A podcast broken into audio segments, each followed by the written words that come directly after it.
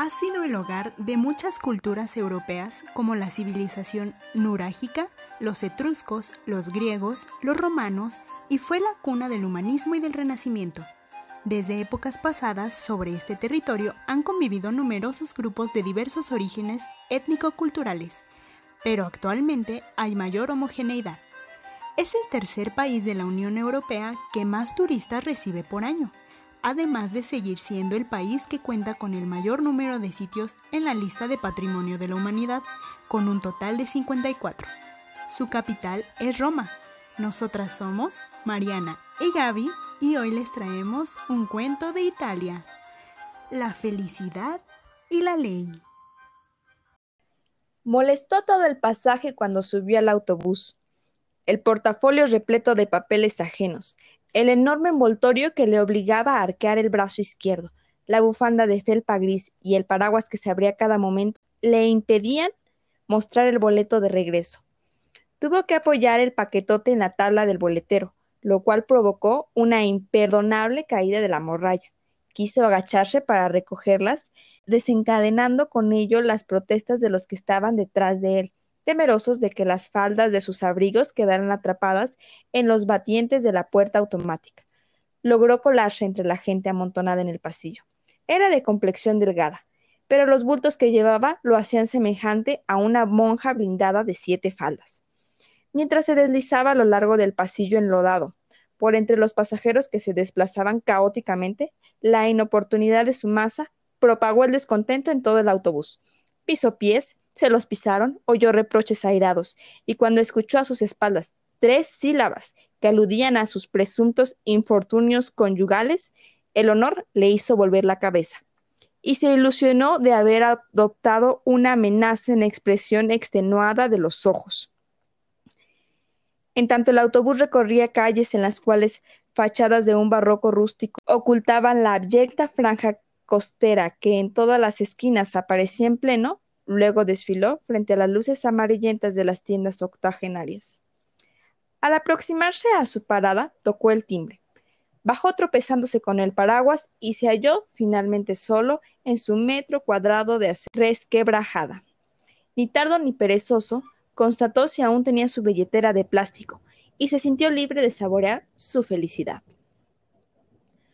Muy bien guardadas en la billetera estaban 37.245 liras, el aguinaldo que había cobrado una hora antes, la oportunidad de sacarse varias espinas, la del insistente casero, a quien le debía ya tres meses de alquiler, la del puntualísimo cobrador de los abonos del saco de piel de conejo que le compró a su mujer. Te queda mejor un abrigo largo, querida. Con este saco te ves más esbelta la de las terribles miradas del pescador y del verdulero. Esos cuatro billetes de alta denominación eliminaban también el temor al próximo recibo de la luz, las vehementes ojeadas a los zapatos de los niños, la observación ansiosa de la palpitación de las hornillas del gas líquido. No significaban la opulencia, desde luego, pero prometían una pausa de la angustia, lo que es la verdadera felicidad de los pobres. Tal vez hubiera podido sobrevivir con unas dos mil liras para gastarlas luego en el fulgor de la cena de Navidad. Pero no le atribuía la felicidad fugaz del aguinaldo la dicha que ahora lo invadía, una dicha rosada, rosada sí como el envoltorio que le martirizaba el brazo izquierdo. Esta brotaba del panetone de siete kilos que le habían regalado en la oficina y no tanto porque se desviviera por aquella dudosa mezcla de harina, azúcar, huevo y pasitas. Es más, esa cosa no le gustaba, pero siete kilos juntos de pan de lujo.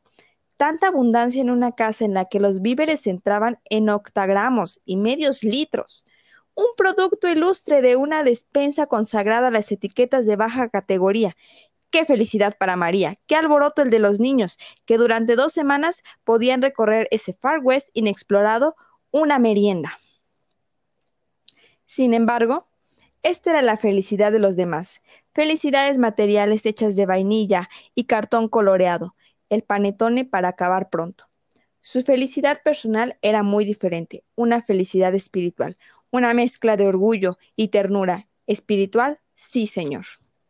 Poco antes, cuando el jefe de la oficina había distribuido los sobres con aguinaldos y las felicitaciones navideñas con altanera cortesía del viejo jerarca que era, anunció que el panetone de 7 kilos que la gran empresa productora había enviado a la oficina le sería entregado al empleado con mayores merecimientos y que por lo tanto les rogaba a los estimados colaboradores que designaran democráticamente al afortunado.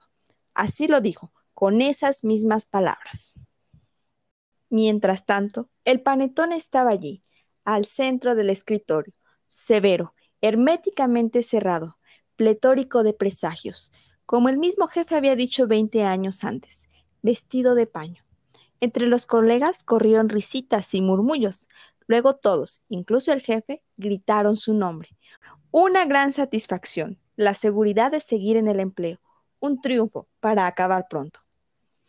Desde ese momento nada había podido disminuir esa tonificante sensación, ni las 300 liras que tuvo que pagar en el bar de abajo, en la doble lividez del crepúsculo borrascoso y del neón a bajo voltaje, cuando les invitó un café a los amigos, ni el peso del botín, ni los insultos oídos en el autobús.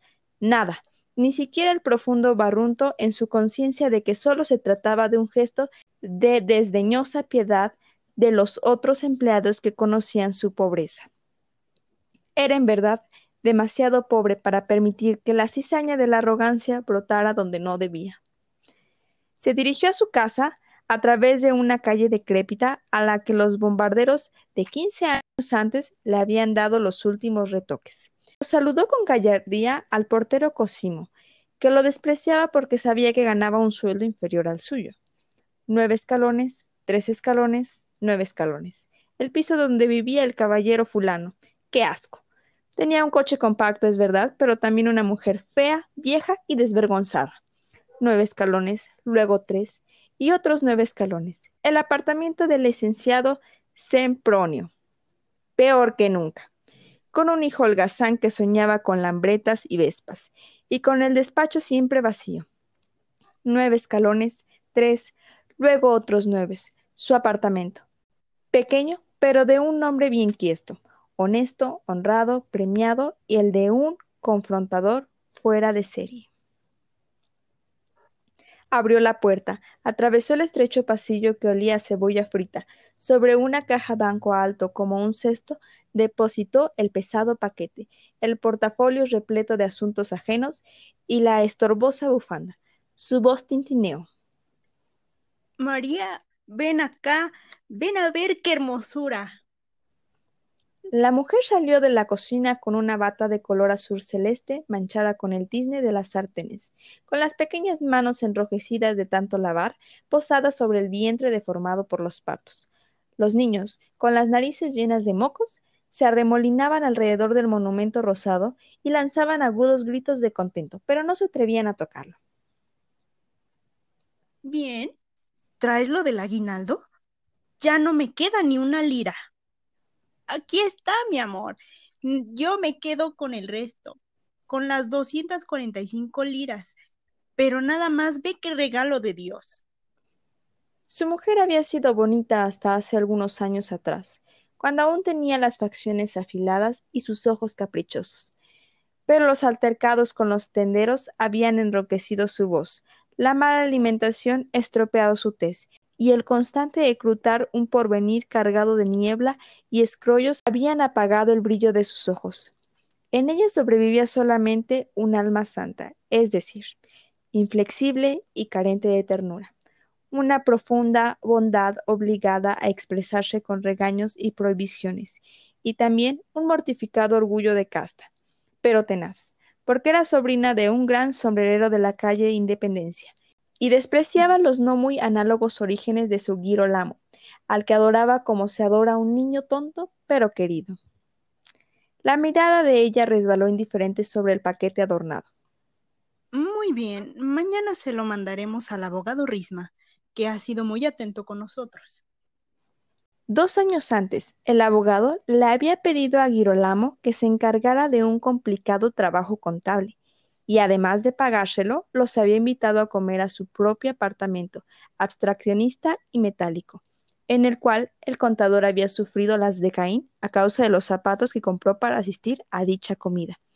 Y ahora, por culpa de ese abogado que no tenía necesidad de nada, María, Andrea, Saverio, la pequeña Giuseppina y él mismo debían renunciar al único filón de abundancia encontrado después de tantos años. Corrió hacia la cocina, cogió un cuchillo y se dispuso a cortar los listones dorados que una industriosa obrera milanesa había anudado tan bellamente alrededor del paquete. Pero una mano enrojecida le tocó el hombro despacio. No seas niño, Girolamo. Tú sabes bien que le debemos favores a Risma. Hablaba la ley, la ley emanada de sombreros inmaculados. Pero, mi amor, este es un premio, un testimonio en reconocimiento al mérito, una prueba de consideración. Olvídalo. Tus colegas te engañan con sus sentimientos delicados. Es una limosna. Giro, solamente una limosna. Lo llamaba de nuevo como el viejo diminutivo cariñoso. Le sonreía con los ojos en los cuales solo él podía redescubrir los antiguos encantos. Mañana comprarás otro panetone más chico, suficiente para nosotros, y cuatro de esas velas rojas en forma de tirabuzón que venden en la estanda, y haremos nuestra gran fiesta.